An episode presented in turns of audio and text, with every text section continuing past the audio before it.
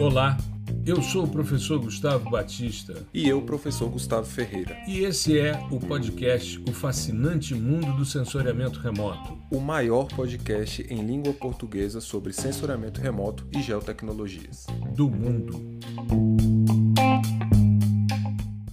Olá, nós estamos começando mais um episódio do podcast O Fascinante Mundo do Sensoriamento Remoto.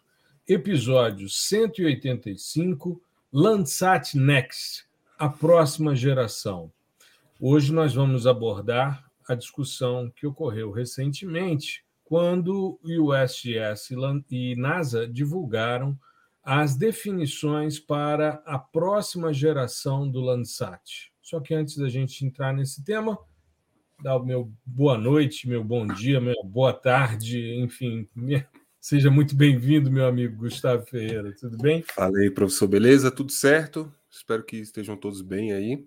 E hoje falar de um tema que é, assim, é, 10 em cada 10 pessoas que já estudaram ou estudam sensoramento remoto já ouviram falar do Landsat de alguma forma, né? E uhum. a maioria, inclusive, já é, processou algum dado, enfim. Então, é um projeto mais exitoso aí em termos de imagiamento é, Com certeza.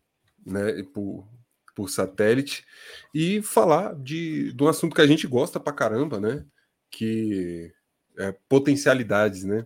Então, assim, uhum. eu é, ser bem sincero, eu fui apresentado a esse a, a, ao tópico potencialidades por você, né? E acabei gostando. Caraca, a, às vezes eu fico pensando, é, eu acho que a gente vai acabar convergindo né, para para o mesmo trabalho que é analisar potencialidades. E aí entram é, vários subtemas, né? então não só uhum. potencialidades no sensoramento remoto em si, mas em todas as geotecnologias, potencialidades em termos de programação, que é mais a minha parte, mas é porque é muito legal a gente, é, até mesmo no estágio inicial, pensar sobre isso, né? Putz, pô, vai lançar alguma coisa, alguma plataforma, alguma tecnologia nova, o que, que a gente vai poder fazer, né? Até então, nesse espaço até é, entre o, o, anúncio e a, a efetivação, né? A gente uhum. fica é, pensando e, e, rascunhando aqui algumas coisas que no final acabam se concretizando, né? E isso é muito bacana. A gente, a gente já pensar sobre isso e, pô, uh, Landsat, ainda mais com esse nome, assim, né, Next, então, assim, a, a, a próxima geração desse, de, é, desse sistema, desse programa, né, que é maravilhoso e agora, inclusive, com uma perspectiva também de integração com outros programas, né, que eu acho uhum. que é, uhum. é, é, muito, é muito legal a gente falar sobre isso também, porque antigamente eu, a visão que eu tenho é que era uma coisa mais fechada, né? Uhum. É, tinha um Landsat aqui, bom, beleza, um super programa, assim, é, fora do comum, mas era um pouco mais fechado dentro do, em comparação com os outros programas de imagiamento, né? Exato. Você tocou num ponto que eu acho muito interessante, inclusive estou anotando aqui porque é algo que eu acho que é importante a gente frisar, que é justamente essa possibilidade de harmonizar os dados com outros sistemas sensores já é algo que acontece com os dados Landsat já há bastante tempo. Eu me lembro de começar a ouvir sobre Landsat Sentinel Harmonized, né, a, a, a, o ajuste, né, a harmonização radiométrica é, com os dados do Sentinel e com o Landsat, quando é, no simpósio de sensoriamento remoto de 2017 em Santos, o primeiro que teve em Santos foi 17, depois 19, Aí veio a pandemia, ficamos um simpósio virtual e voltamos agora em Florianópolis, esse ano, agora de 2023. Uh, ah, tivemos o interim né, durante a pandemia. Mas no simpósio de 2017, eu me encontrei com uma ex-aluna minha que estava fazendo doutorado com Alfredo Ruete, em Sydney, na Austrália. Né? O Ruete hoje é professor na Universidade Tecnológica de Sydney e ela estava trabalhando com ele justamente com os dados é, Harmonize Landsat Sentinel, né? que é ou Sentinel Landsat, eu não me lembro a sequência. É, e, e ela foi a primeira vez que eu ouvi falar sobre essa possibilidade. E ela uhum. dizia: não, é um projeto de é, calibração radiométrica para fazer com que os dados, tanto do Sentinel como do Landsat, que são coincidentes, que isso possa é, fazer com que as coisas conversem para ampliar a resolução temporal e permitir análises mais amplas, né? E a própria Planet faz isso também com o Sentinel. As bandas que são coincidentes no, no Super Dove, né, que é o de oito bandas, eles fazem esse tipo de harmonização com os dados do Sentinel-2, que é um grande sistema sensor. Tanto que o Next tem uma, uma carinha de, de Sentinel-2. Se a gente for uhum. pensar bem, o que, que os caras divulgaram? Em síntese, eles falaram de melhoria de resolução espacial, falaram de ampliação de faixa espectral imagiada, falaram sobre constelação e falaram sobre a possibilidade de uma maior aquisição de dados diários. Foram esses cinco pontos, né? Então, vamos começar falando um pouquinho sobre resolução espacial. Aliás, vamos começar falando sobre a constelação. Se a gente pensar Landsat, é, sempre foi um sistema sensor único dentro de uma plataforma orbital. Então, era o satélite Landsat. Isso, inclusive, gerou muita confusão e muita gente fala, ah, porque a imagem do satélite Satélite é veículo, a carga útil é o sistema sensor. Exato. Né?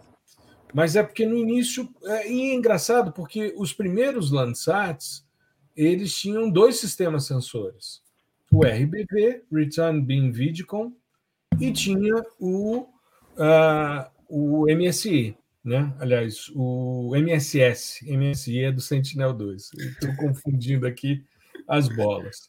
É, o, o MSS foi uma, uma briga né, bastante grande, cabeçada pela Virginia Norwood, que é considerada a mãe do Landsat, que está aí com mais de 90 anos. Ela foi convidada, inclusive, para assistir o lançamento do Landsat 9, e porque havia uma pressão muito grande naquela época de se utilizar câmeras de televisão. Havia a, a, RCA, que era uma empresa que comercializava televisores, ela incentivava e fazia um lobby interno muito grande junto à NASA para que o Hertz, né, que era o nome do Landsat no início, fosse um sistema apenas de câmeras de televisão. E qual é a dificuldade nisso? É que você tem um sistema RGB, você não tem um sistema multispectral. Sim. Tanto que ela propõe um multispectral scanner com é, quatro bandas, né, quatro bandas multispectrais, verde, vermelho e duas no NIR. Ela tinha um, um NIR que era a banda 6 e um na banda 7. As três primeiras bandas eram câmeras de televisão. Ninguém vê, ninguém tem acesso, ninguém consegue processar é, hoje os dados RBV. Tanto que você não baixa no, no Earth Explorer, você, você pode até solicitar sob demanda e tal, mas é um dado muito mais histórico, com valor histórico, do que possibilidade de processamento. Enquanto isso, você pode baixar uma imagem de 1972 ou de 73. Aqui, por exemplo, para Brasília, a primeira imagem legal é uma de agosto de 73 e você processa as quatro bandas multispectrais, verde, vermelho, NIR 1 e NIR 2, né?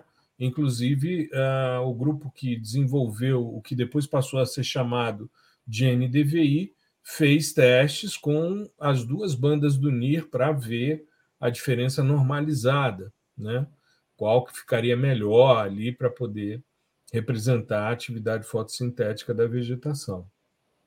Então, é, a gente tinha um sistema, dois sistemas sensores no Landsat 1, no 2 e no 3, só que no Landsat 4 e 5 e 6 e 7 foi um sistema só.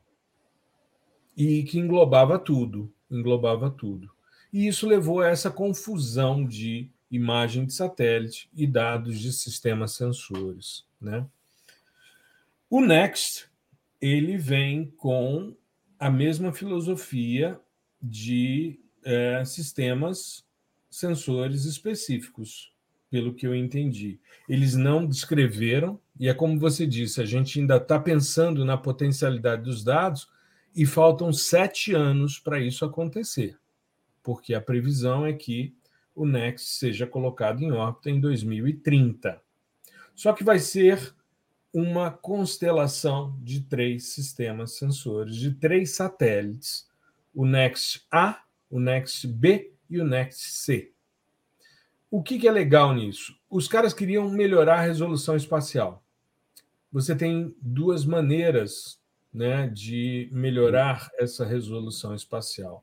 Você pode reduzir, estreitar a faixa imagiada, baixando a órbita do satélite, né? para ele fazer ali uma, um dado um pouco mais refinado, mas isso perderia informação. E para se perder a informação, seria um prejuízo. Então, eles resolveram criar três sistemas sensores para ampliar a varredura. A expectativa é que a gente tenha uma, uma quantidade muito maior do que é feito hoje. Landsat 8 e 9, hoje, captam cerca de 1.500 cenas dia, os dois. E eles vão captar os três uh, um pouco menos, 740 cada um, mas vai dar 2.222 cenas dia. Então a gente salta de 900 gigabytes dia para 8.2 terabytes de dados por dia sendo adquiridos. É, vai ter que bombar a infraestrutura aí para receber essa galera toda, né? Exato. Eles falam sobre isso. O, o USGS lançou, aliás, a NASA divulgou um vídeo conjunto no final agora de julho, em que eles falam justamente sobre isso. São 10 minutos. Eu vou colocar ele traduzido para com legenda em português, vou colocar no nosso canal no YouTube para que as pessoas possam assistir, enfim, né? 10 minutos eu acho que é suficiente para perspectiva de YouTube. E lá descreve-se tudo a respeito da nova da nova geração, né, desse Next. E uma coisa interessante, Gustavo, é que eles falam justamente sobre essa necessidade de ampliar a, a capacidade de processamento em nuvem, porque hoje, se a gente for pensar em termos de avanço de pré-processamento, hoje leva-se três dias entre a coleta da cena e a disponibilização para o usuário final, uhum. que é o tempo de processamento da coleção 2, que era algo bastante demorado. Coleção 1 demorava muito mais, eram acho que 16 dias, se não me falha a memória. Eu fiz um post sobre isso no Instagram, depois eu recupero essa informação. E aí eu acho interessante porque esses dados vão estar disponíveis com muita agilidade, um volume muito grande, e com a, a mesma filosofia do Sentinel, bandas de 10 metros, bandas de 20 metros e bandas de 60 metros. Eles estão resgatando o, os dados termais de 60 metros, que foi o que aconteceu com o Landsat 7. Né? A gente tem o Landsat 5 com 120 metros, o, o, as bandas termais, que estavam dentro de um sistema sensor só, que era o Thematic Mapper, né, o TM. Aí eles vão para 60 metros no Enhanced Thematic Mapper Plus, né, o ETM Plus, que é o Landsat 7, e voltam para 100 metros quando usam os poços quânticos do TIRS para é, fazer o levantamento da faixa é, do espectro emitido com é, duas bandas, a banda 10 e a banda 11. Né? Agora, o que, que eles estão pensando? Eu estou só fazendo aqui algumas é, elucubrações, mas já passo a bola para você. É o seguinte: nós vamos ter é, uma nova cena a cada seis dias, com três satélites. Então, implementa uma melhoria de resolução temporal, de revisita da área. Sim. Serão cinco bandas com 10 metros. Serão é, aliás, são 26 bandas no total, cinco bandas com 10 metros. Aí a gente vai ter bandas no azul, no verde, no vermelho, no NIR e no Suor 1, que é a região lá da banda uh, da banda 6 hoje do Landsat 8 e 9, que é aquela região entre 1.4 e 1.9 micrômetros, centrada ali em 1.55. Então a gente vai ter, e isso é uma diferença em relação ao Sentinel, porque o Sentinel é visível e NIR, com 10 metros. O, o Next vai ser visível, NIR e suor. Então a gente vai ter também informações de umidade. Isso é bastante interessante. Aí são 13 bandas com 20 metros. Aí a gente tem visível, NIR, suor e infravermelho médio, que a gente não tem nos dados Sentinel-2. A gente vai ter aí dados entre 3 e 5 micrômetros para a gente medir anomalias termais, os alvos mais quentes, erupções vulcânicas, frentes de fogo, enfim. E oito bandas com 60 metros. Vai ser visível em NIR, nas regiões. É, quando visível, azul costal, né?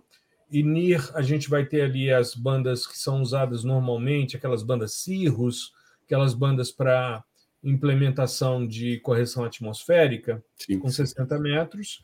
E o termal volta a ter 60 metros.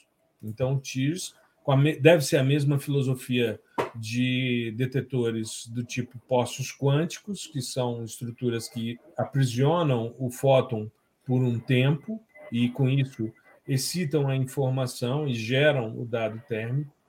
Só que a ideia é você ampliar, e eles falam sobre isso no vídeo, ampliar possibilidades como a verificação de ilhas de calor com mais detalhamento com é, 60 metros de resolução espacial. Sempre é, os dados térmicos eles são obtidos com resoluções espaciais é, menores, né, com pixels maiores, porque não dá para ficar muito tempo observando uma área na superfície. Que acaba contaminando, né? Tem uma questão de Exato. contaminação contaminação térmica do, do próprio sistema sensor. Então, ao invés de você medir a superfície, você está medindo o comportamento térmico, né? Esses sistemas normalmente são resfriados uh, nos cryocoolers, que normalmente utilizam nitrogênio líquido e que tem né, uma, uma, uma liga metálica ligada direto do cryocooler ao, ao detetor, né? O TIRS já é assim, e o TIRS 2, tanto o Landsat 8 como 9. E a gente vai ter, então, essas melhorias previstas aí.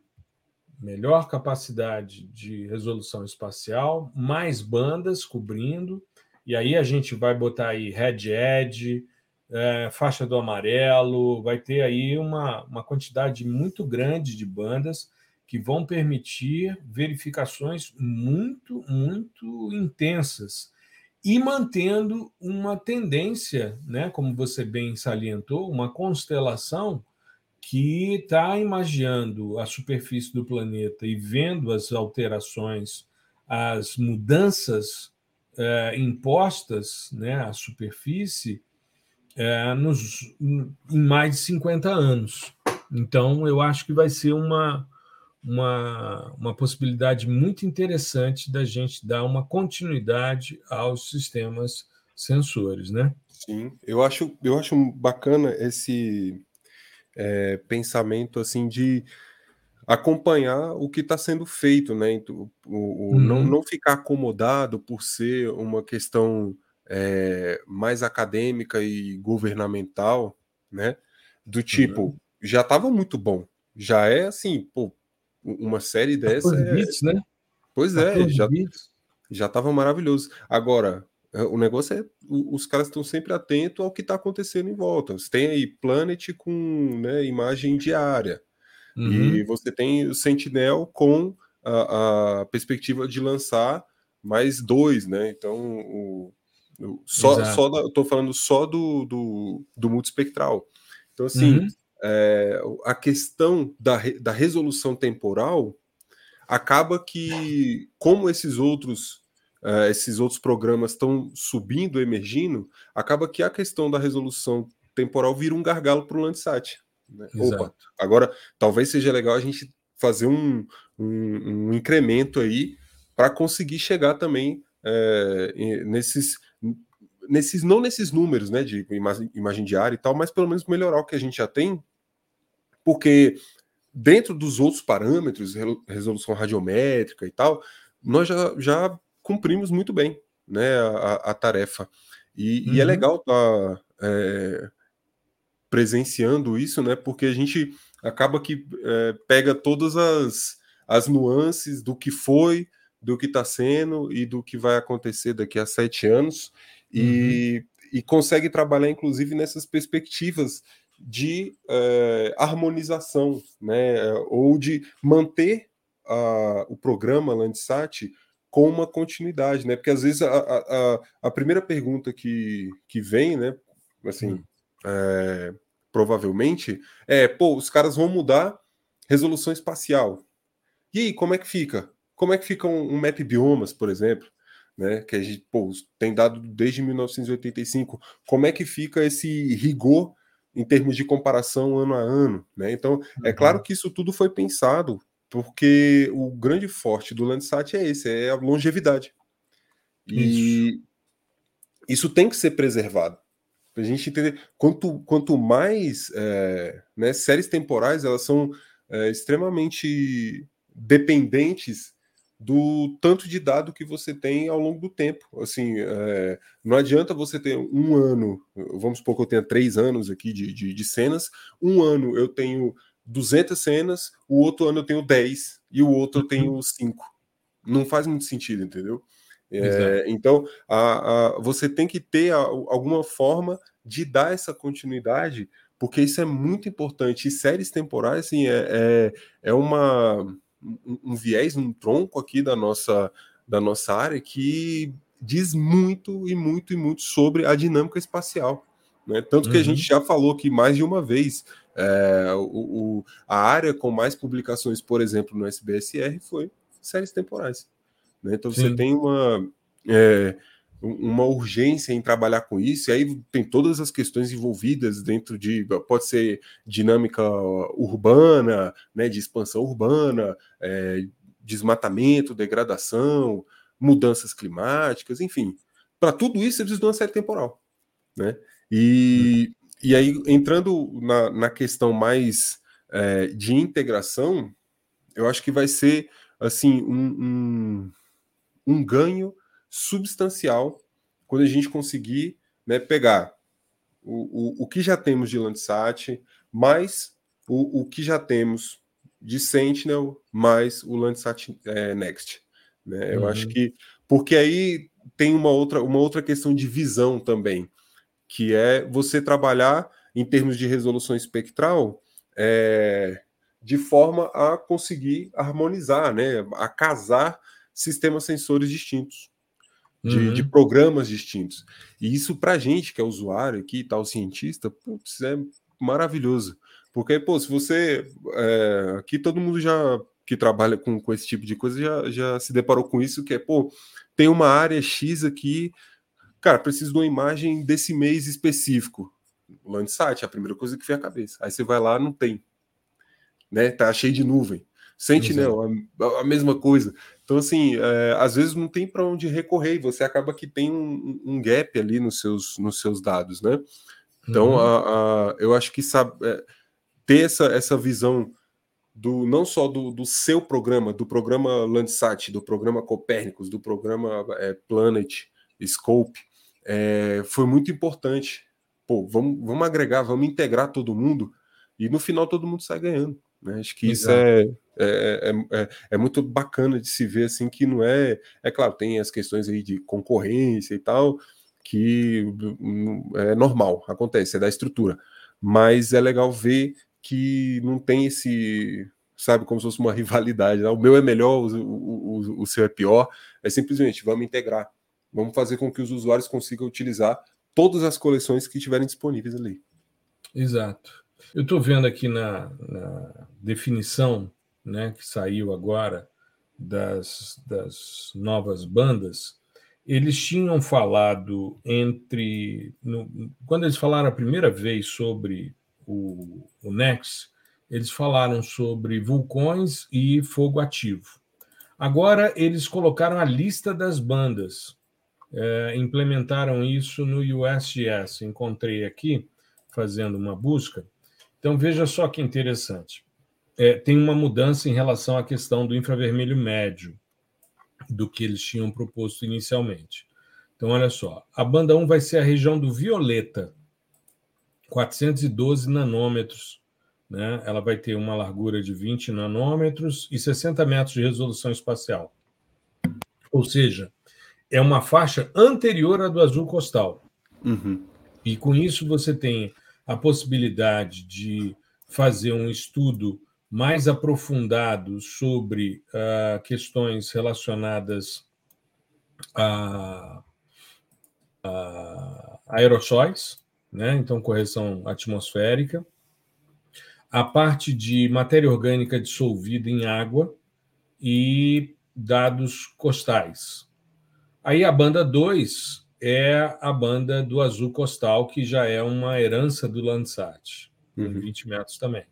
Aí azul, verde, aí tem uma banda nova no amarelo, em 600 nanômetros, uma banda no laranja, duas bandas no vermelho, uma em 650 e a outra em 665. Essa de 665 é a herança do, do Landsat, mas essa de 650 ela é recente, assim como essa do laranja e do amarelo. Todas elas é, buscando compreender melhor a vegetação, biomassa algal.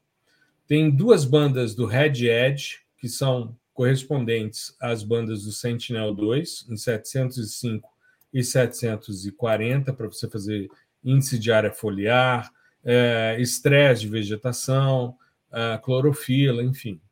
Aí vai ter uma, uma banda no NIR mais larga, com 115 nanômetros de largura meia altura, 842 nanômetros central, que seria o equivalente à banda do Sentinel-2. Aí tem um NIR 1, que é uma, uma herança do Landsat, 865. Aí tem uma imagem de vapor d'água que vai ser implementada em 945 nanômetros, uma de água líquida, uma outra de gelo e neve. Aliás, são duas bandas de gelo e neve, isso no NIR, em 1035 e 1090. Tem uma banda Cirrus, que é herança do Landsat já. Aí tem a Soar 1, que é a equivalente à banda 6 hoje do Landsat. Aí tem três bandas no Suor 2, uma em 2300 e 2038, uma 2108 e outra 2211.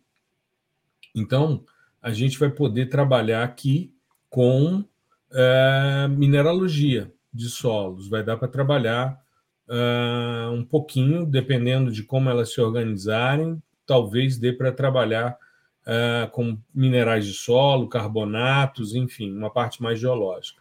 Aí são quatro bandas no termal, e todas a partir de 8 micrômetros: 8,300, 8,600, 9,100, 11,300 e 12. Então, é, não tem bandas mais no NIR, tá? Vai ser mais. É, elas equivalem às bandas do Aster, né? E as bandas TIR 4 e 5, elas correspondem mais a, ao que a gente tem hoje em termos de bandas no Tiers. Então, assim, mas mesmo assim é algo extremamente interessante para a gente estudar qualidade de água, é, saúde de plantas, bloom de algas, estresse de plantas, gelo e neve, qualidade de solo e é, uso né, de água em cultivos, comportamento térmico, ilhas de calor, enfim. É, não, é, essas, essas bandas, essas bandas mais para frente aí do, do infravermelho, né? Uhum. É, que não são tão usuais, não são usuais no programa Landsat, é, quando integradas com o radar, por exemplo, vai Sim. dar um, um, uma resposta muito bacana nesses alvos, né? Solo, é, a, a, parte mais de umidade, né? Uhum. Correlacionando com propriedades dielétricas vindas do, do radar. Então, cara, vai ser muito legal a gente conseguir integrar isso né, e, e colocar, enfim, um, um, uma outra visão também, que não, não é só integrar o Landsat com o Sentinel 2, né, ou com, enfim, com outro, outro sistema sensor. Acho que é bacana a gente pegar também e ir por, por essa linha de colocar, vamos colocar um radar aí para ver como é que fica e tal.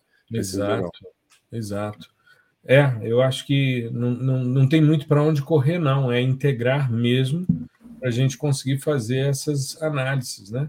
E vai ser um sistema super espectral, como eles estão chamando no USS, um super spectral. Que tá, será que é porque está tá entre o, o, multi e o hiper? E o hiper, vai ser o super. Daqui a pouco tem um mega. É, exato. Já tem ultra, né? Mas aí são sistemas de, de laboratório, mas são uhum. muito legais. E também tem informação agora na, na NASA, enfim, tem tem vídeos mostrando como é que vão ser a, as órbitas né, dos três Landsats. É algo que vai chamar muita atenção é, da, da comunidade né, científica. É, os benefícios são enormes, né? Tem estudos que mostram que, por exemplo, é, os caras começaram a disponibilizar os dados, né? Vamos pensar aí, Landsat 8 foi 2013. Então, quando eles começaram a disponibilizar de forma gratuita as imagens, nós estamos falando aí de 2011, ah, de forma internacional, os benefícios gerados com os dados Landsat, os benefícios econômicos em termos globais, foram da ordem de 2,19 bilhões de dólares. Quando a gente vai para 2017, aí a gente já tem né, ah, uma cultura consolidada de utilização dos dados, esses benefícios econômicos do Landsat sobem de 2,19 em 2011 para 3,45 bilhões de dólares né, em termos é, globais em 2017. Sim, e é interessante e... porque é, você tem uma série de discussões, né, de aplicações do Landsat e que geram economias bastante, eficiência em economia bastante grande.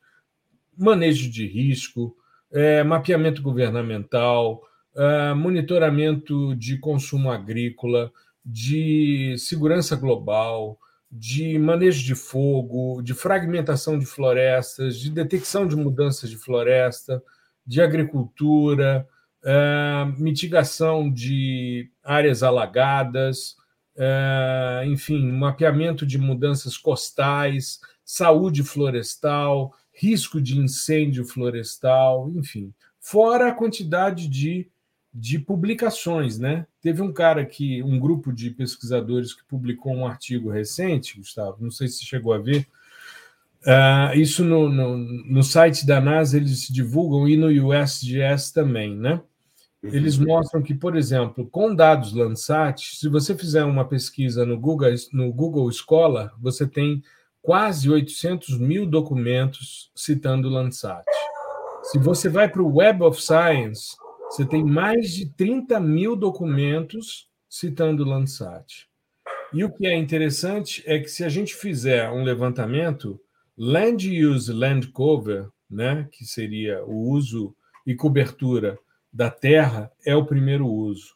Depois agronomia e agricultura, depois a parte florestal, recursos hídricos, ecologia, biodiversidade, meteorologia e ciência atmosférica, vida silvestre, uh, engenharia civil e ambiental, geologia, planejamento urbano, oceanografia, ciência do solo e limnologia. Esse estudo uh, traz essa, essa compreensão e mostra a importância, né? De um programa como o Landsat. Eu, eu achei legal também a questão, essa questão do, do, do retorno financeiro, o benefício financeiro, né, uhum. economia, é, que no, no, no, primeiro ano aí, em 2011, né, uhum. desse total 2.19, mais de dois terços eram para os Estados Unidos. Né? Isso. E, e, o resto do mundo ficava com menos de um terço ali. Agora, em 2017, está quase meio a meio.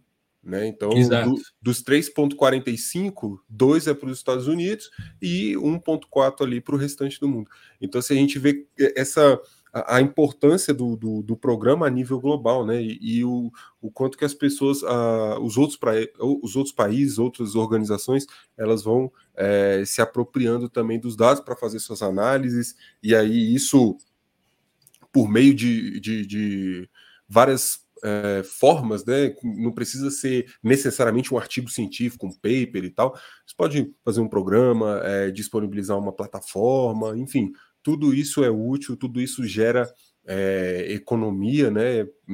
Enfim, economia no sentido de você estar economizando um dinheiro e também no sentido de rodar a economia é, por meio de, desses dados, né? Muito interessante que isso se desdobra em vários e vários e vários fatores, né? Sociais, econômicos, históricos, enfim.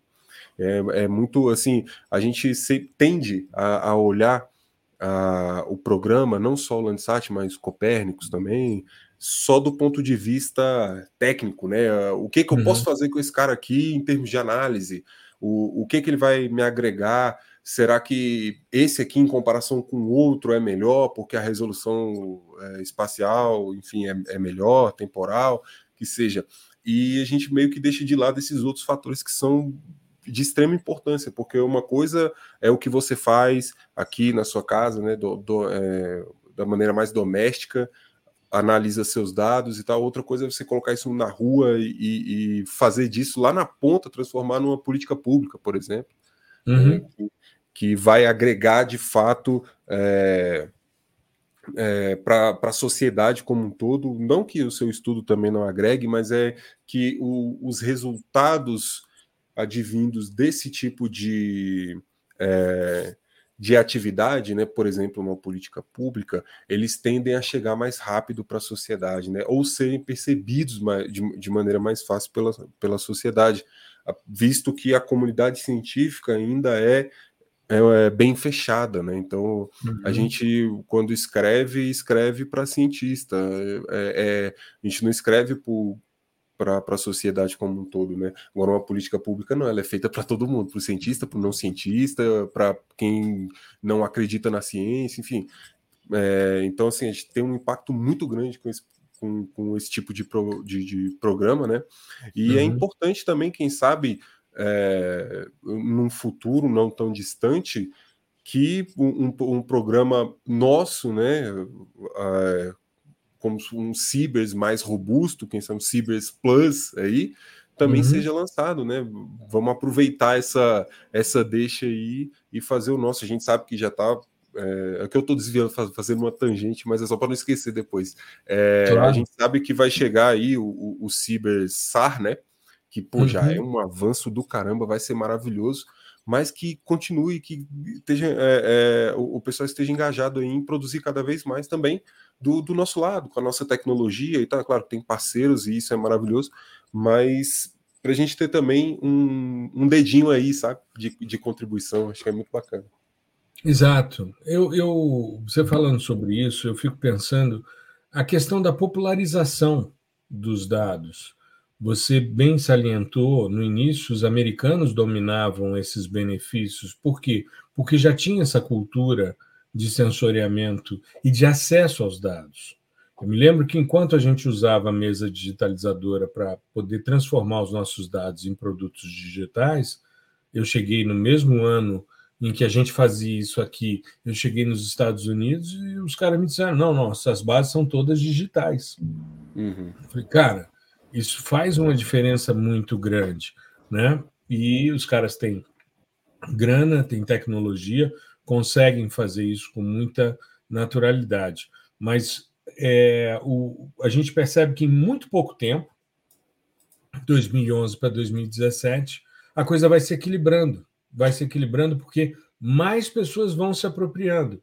E associado a isso, tem todo um trabalho de divulgação, né? A gente está dentro desse processo de popularização do sensoriamento, e além disso, a gente vê também um acesso cada vez maior à uhum. computação, né, a máquinas, ou seja, barateando o preço de componentes, o que faz com que as pessoas passem a ter acesso a computador. Softwares livres, que também é uma filosofia extremamente saudável para que as pessoas possam né, entender, utilizar softwares robustos, eficientes e processar os dados, né, e uma disponibilidade gratuita de imagem.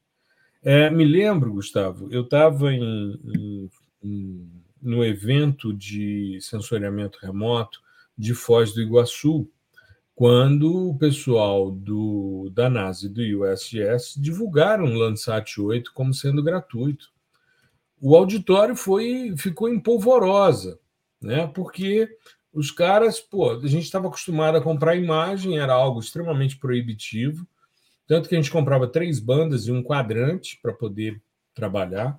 Me lembro, era uma das coisas mais disputadas quando alguém comprava uma imagem, todo mundo pedia uma cópia, faz um CD para mim e tal, para eu testar. Hoje em dia você vai lá, baixa, faz o teste, faz um post e tal. Você nem se preocupa muitas vezes em guardar o dado, porque está na nuvem. Se você precisar, Sim. você pode né, baixar novamente. Então, esse tipo de coisa é, surge como um grande elemento de impulsionar da, da política né, de utilização de, de sensoriamento remoto e, principalmente, de utilização de dados espaciais, porque eu acho que extrapola o sensoriamento para uma política de utilização de dados espaciais. E veja a quantidade de benefícios que são gerados nos mais diversos é, é, setores da economia. Né? Então, a gente percebe isso como sendo uma grande vantagem. E quando a gente olha para trás e se lembra, por exemplo, de alguns fracassos, como foi o caso do Landsat 6, que não atingiu a órbita, né? havia toda uma expectativa com o Enhanced Thematic Mapper, não rolou. Aí o 7 vem, né? o 5 já estava lá tristezinho, já bastante cansado. Mais é compulsória. É, e tal. Aí vem o 7, pô, legal, duas bandas no termal, 60 metros. Vamos trabalhar com a lógica da banda pancromática, que era algo, foi algo inaugurado no ETM Plus, né? Era previsto no ETM, mas ele não atingiu a altura de órbita. E aí a gente tem o problema do scanline, né? O, uhum, o corretor, é, o scanline corrector, né? ele entra em colapso. Até hoje funciona, até hoje o Landsat 7, e é um sistema com uma qualidade radiométrica invejável. Se não fosse. Tanto que eles abortaram o sistema de varredura mecânica por causa do problema do Scanline Corrector. Hoje a varredura eletrônica justamente por isso, né? Mas é interessante porque aí o velho e bom Landsat 5 volta, ou seja, os caras botam o bicho comissionado novamente entra em processo de comissionamento para entrar em operação de novo. E só não ficou até o Landsat 8 chegar porque não teve como. Por isso a gente tem um gap aí, que é 2012, de dados contínuos, que aí a gente utiliza o Landsat 7, mesmo com o SLC off, né? Pois é, sim, e o, o 5 foi o guerreirão, né? Foi um cara que, que, mais aguentou. Eu, eu, lembro de, eu lembro de usar o 5 na, na graduação, né, ali 2000 e eu entrei em 2010, então eu vim censuramento remoto mesmo assim em 2011, 2012 por aí. E, e era o 5, né? Então eu lembro dele aí, em 88. Aí. o cara viveu pra caramba. E é, e é bacana porque. Assim, ele é de 84, acho... né? É porque uhum. em 84 eu estava fazendo ensino médio, eu estava no primeiro ano do, do, ensino médio, em 84. Mas. Pois é. Não, e, e isso aí, é, é, é, legal que a gente vê assim. É, toda vez que você pega uma ficha técnica de, cara, de qualquer sistema sensor, tem lá, vida útil programada, é tipo três anos, anos, cinco, sete, é. o cara tá há vários 20 anos ali e tal. Então, assim, é, é muito bacana ver que é, durou tanto e, e serviu tão bem né, a, a, ao propósito. Eu acho que, inclusive em termos de, de aprendizado também deve ter servido bastante ali para, enfim, ali é mais da galera da engenharia, né? Mas para uhum. construir os outros, né? Tenho certeza que o 5 serviu de base, né? Inclusive até aí no, no, no Next pode, pode ter alguma coisinha de 5, algum DNAzinho ali do 5, do cinco, porque realmente ah, foi, foi sim, fora da curva, assim. E é muito importante a gente uh, ter isso, né? E, e, é legal porque você pode acessar hoje em dia esses dados. Então, se você quiser do, dos anos 80, dos 5, lá tá lá, né? Então tá tudo é, open, né? Acho que não sei se a gente comentou sobre isso, hum. mas hum. vale ressaltar que não, não foi sempre aberto, né? Gratuito os dados. É, eu, eu, já cheguei, eles eram gratuitos, então Assim, eu, eu sou do, do, da, da época que já era. Você é um garoto. Você é, é um garoto. já era de graça. Mas não era assim, né? Então, os caras têm essa, até mesmo essa, não só essa visão que eu falei de estar tá olhando para o que está acontecendo em termos de avanços é, na engenharia, enfim, na, na, na, questão mais técnica mesmo, né? Tecnológica, uhum. mas também no, nessa parte científica de divulgação, né? Pô, uh, provavelmente, eu não sei o que aconteceu de fato na cabeça dos caras, mas a questão de ter é uma área é, em termos, né, em comparação com outras áreas da ciência, é uma área nova. Se a gente você fala, você fala da disponibilidade gratuita dos dados? Isso, é, eu, eu sei que teve, teve influência nossa aqui, né? É, é... Vou contar essa história, então. Mas eu, eu tô dizendo assim, imagina só na na cabeça lá dos gestores, os caras que tomam a decisão, que é, pô, né, a, além do, do, episódio que aconteceu é, envolvendo aqui o Brasil e tal, é uma ciência relativamente nova em comparação com as outras áreas. Então, se você já. O negócio acabou de sair e você já uhum. restringe, né? Então, que, quem, quem, quem vai fazer parte do, do, do futuro, da continuidade disso? Só quem, quem consegue pagar então você está é. diminuindo ali o seu a, a sua fronteira ali é, drasticamente, né? Quando que na verdade o, o que é bacana é você abraçar todo mundo, todo mundo que quiser é, trabalhar com isso aqui e gostar e tiver a contribuir tem que contribuir. Então e diminui uma série de outras burocracias também, porque às vezes até poderia, né? Não, você pode pedir uma cena se você for um estudante, um professor e tal, não sei o que, mas assim, se você for uma pessoa que é 1% da população. Né? Então, é, eu acho que essa questão, esse apelo né, que, que veio foi muito nesse sentido de, cara, se a gente, a gente ganha muito mais se a gente distribuir esse negócio gratuitamente. Com certeza. É, tem duas coisas que eu queria salientar da sua fala, Gustavo. Primeiro, é, você comentou né, que gostaria de ver os sistemas brasileiros também avançando nesse sentido, e a gente não pode deixar de, de lembrar do nosso primeiro satélite, o SCD-1, né, que foi colocado em órbita em 1993, foi é, previsto para ter um ano de duração. A ideia é que a expectativa inicial é que tivesse um ano de vida útil, mas ele completou agora 30 anos e cinco meses e alguns dias de operação. Continua funcionando bonitinho, já superou essa expectativa em 1.200% o Muito tempo. Massa. E é um sistema todo brasileiro feito pelo INPE. É um sistema que faz levantamento de, de informações meteorológicas, né? E está aí, firme e forte. Então, eu acho que é uma coisa muito bacana da gente pensar. A gente tem potencialidade para isso. A gente viu agora também, essa semana que passou, uma coisa extremamente legal que foi a missão é, indiana para a Lua. Aliás, pô, parecia um show de rock, né? É, Woodstock lá, tudo. Uma galera assim parada, esperando e tal, o Chandraya 3, né? É, subir em direção à, à, à Lua. E se eles conseguirem, eles vão fazer parte de um seleto grupo que é formado por Estados Unidos, antiga União Soviética e China, que conseguiram pousar na Lua. Só que os indianos já estavam colocando satélites em órbita em 1969. Os caras lançaram o Amazônia 1 para a gente. Então, eles têm tecnologia já há né? bastante tempo, tem know-how para isso. Né? Não é de uma hora para outra. Enquanto eles colocavam o nosso primeiro satélite de sensoriamento remoto em órbita, né, sistema Amazônia 1 100% brasileiro, a gente não teve condição de lançar por Alcântara, que seria muito mais em conta e aproveitaria ainda muito mais a velocidade de rotação, porque é bem mais equatorial do que a base na Índia.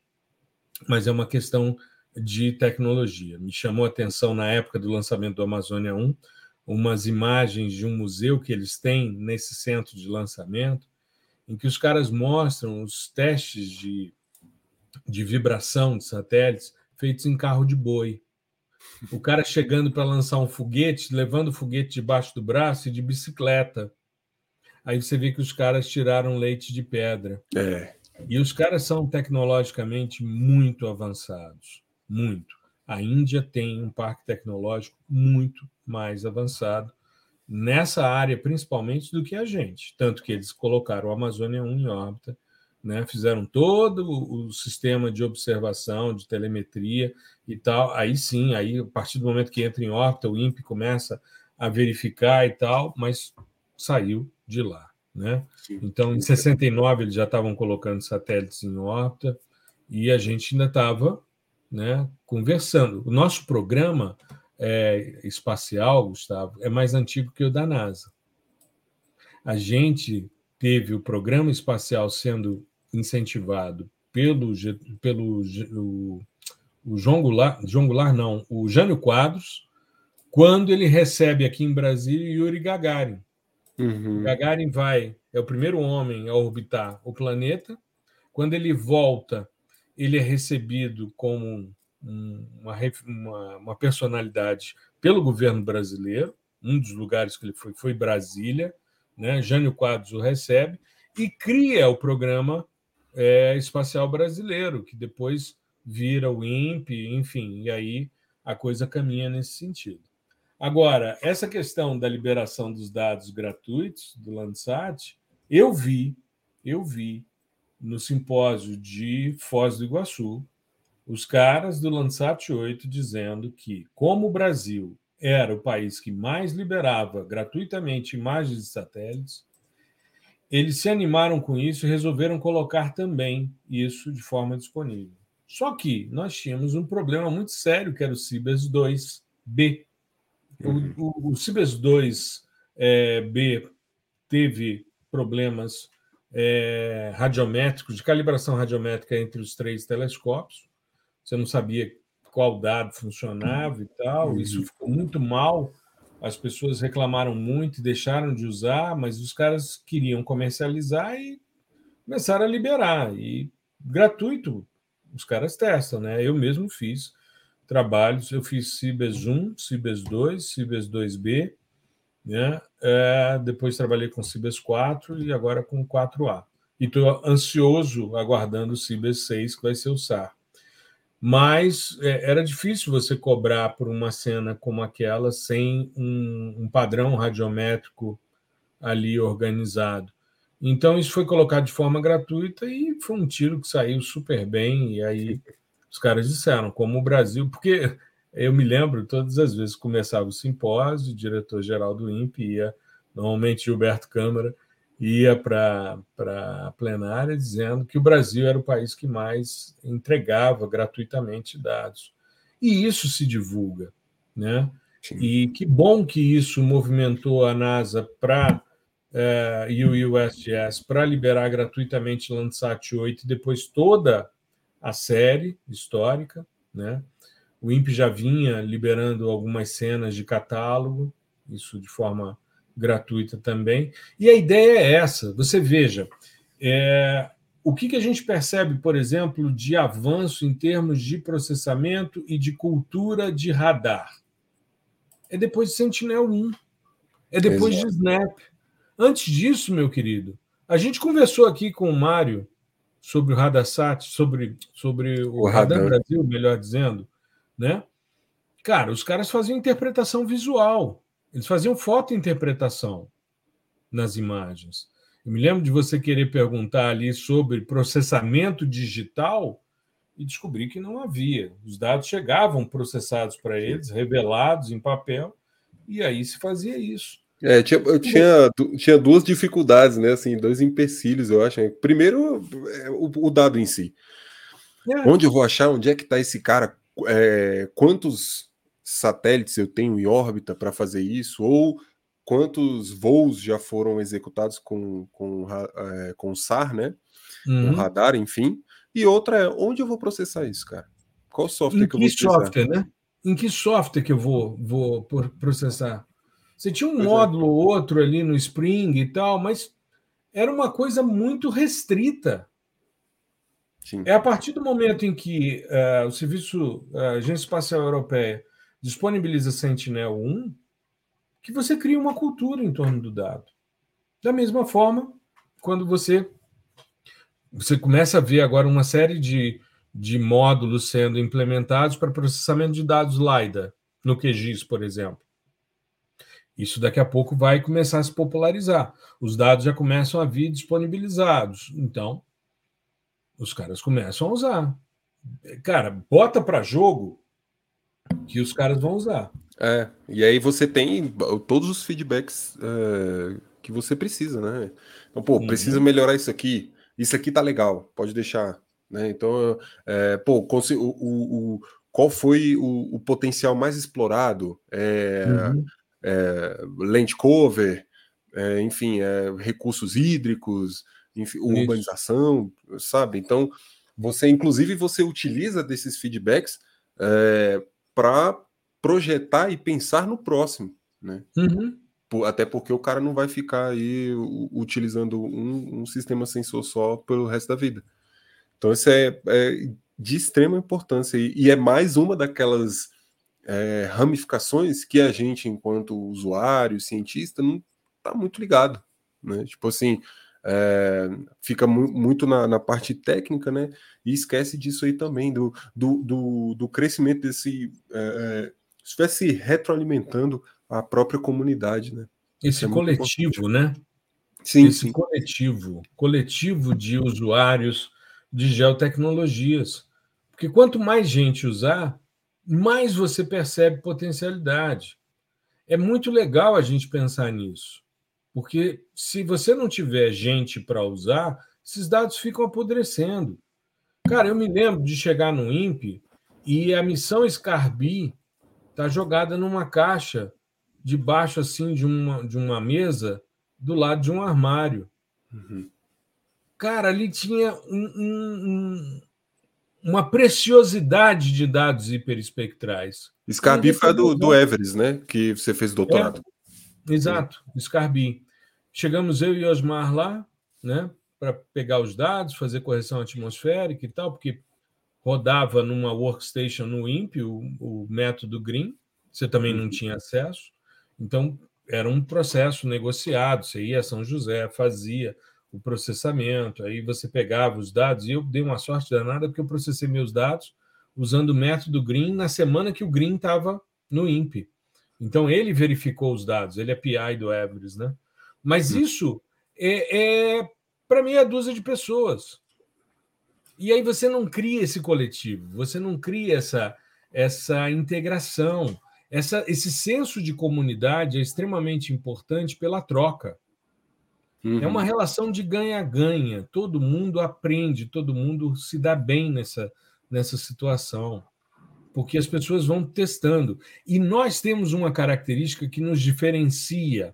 Isso eu notava nos workshops da NASA, quando eu participava no Jet Propulsion Laboratory. Nós, por não termos os recursos financeiros que os caras tinham, a grana que eles tinham, a disponibilidade de máquinas, de, de dados e tal, a gente sempre usou de criatividade. A gente sempre teve que tirar leite de pedra. Sim. Tal então, qual os indianos. Exato. É pegar o, o, o, foguete debaixo do braço e depois botar uma galera porque eles estão indo para a Lua, cara. É. Isso é muito, muito legal. Isso é muito diferencial. E que bom que a gente tem aí Landsat Next para a gente poder se organizar. O post que a gente fez sobre o Next, falando sobre ele, né, viralizou e as pessoas comentaram muito, trocamos muita informação. E eu vi, inclusive, gente dizendo: puxa, 2030 está tão longe, eu queria usar no meu mestrado agora.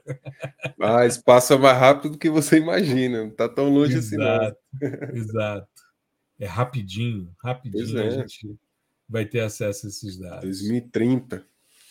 Maravilha.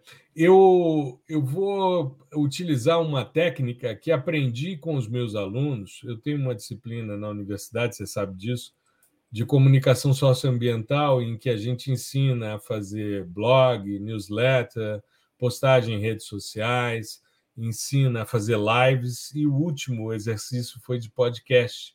E eu vi uma questão que eu achei muito interessante, e vou começar a fazer a partir desse episódio. Um pequeno resumo do que a gente falou no episódio de hoje.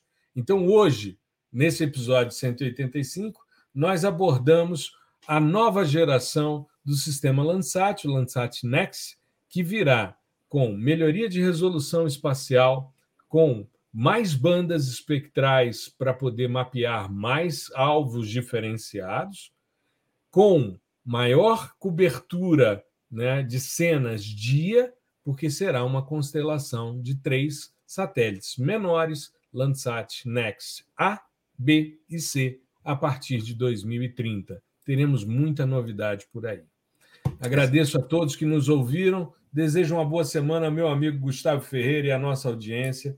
E vamos encerrar esse episódio do fascinante mundo do sensoriamento remoto. Um grande é abraço, é bom. Agradeço a todos, ao professor também. Um grande abraço e até o próximo episódio. Maravilha.